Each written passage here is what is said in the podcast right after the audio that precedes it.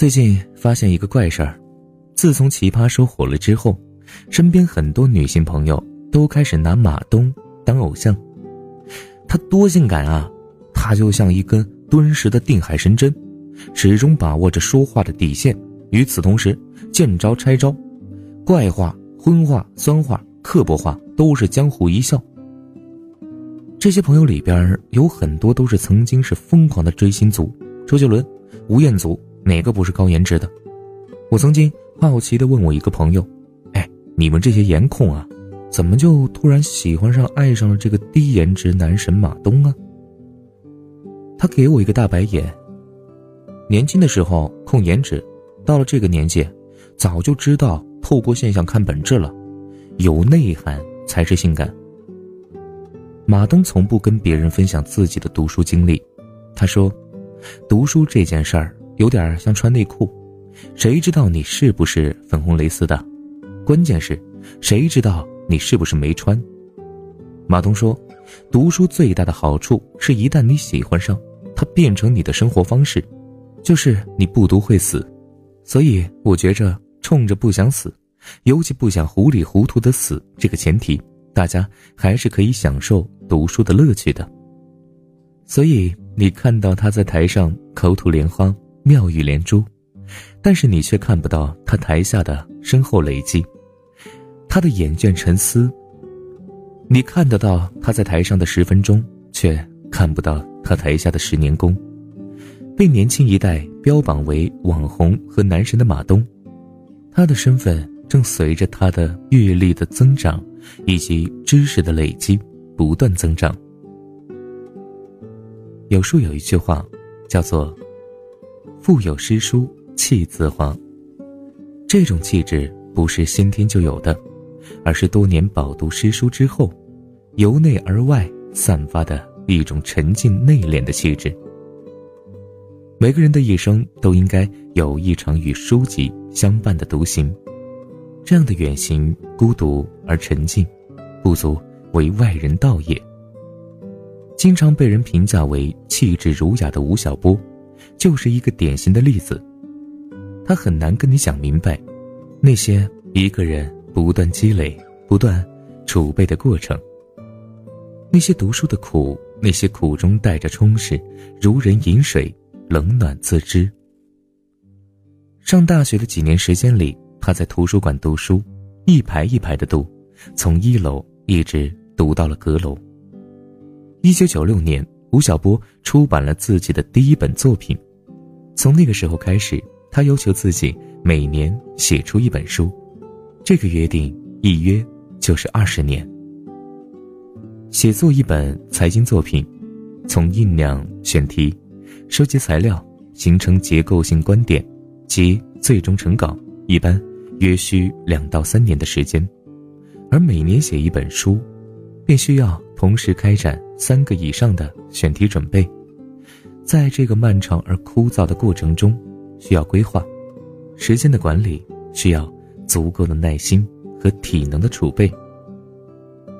在吴晓波的右掌关节处，有一块小硬件，摸上去糙糙的，这是二十多年电脑写作的记忆。吴晓波把它看成一块光荣之茧。我若有。微许才华，他是唯一的证明。在事业做得顺风顺水之后，吴晓波依旧每年要买两百本书，即使再忙，他也会抽出时间去读书。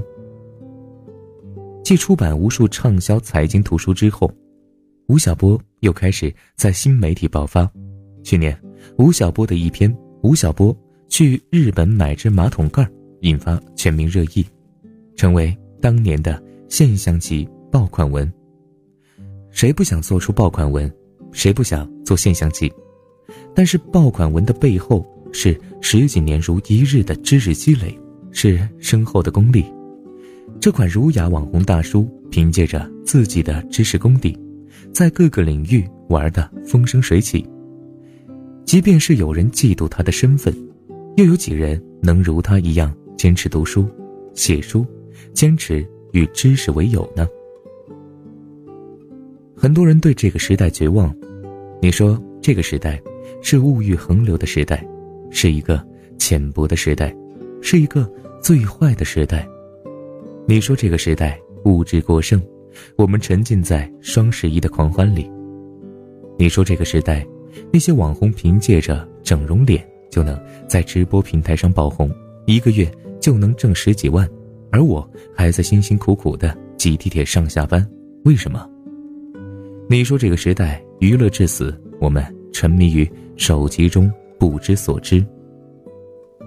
但是在很多人批评娱乐至死的时候，马东却反弹琵琶：娱乐就是本质。娱乐产生文化没有问题，因为娱乐是离人心更近的。我们从住在山洞里的时候就开始往墙上画画，为什么？娱乐自己不是为了文化。所以在《奇葩说》中，他选择用嬉笑怒骂的方式引领人们的价值观，他顺应了潮流，同时又引领了潮流。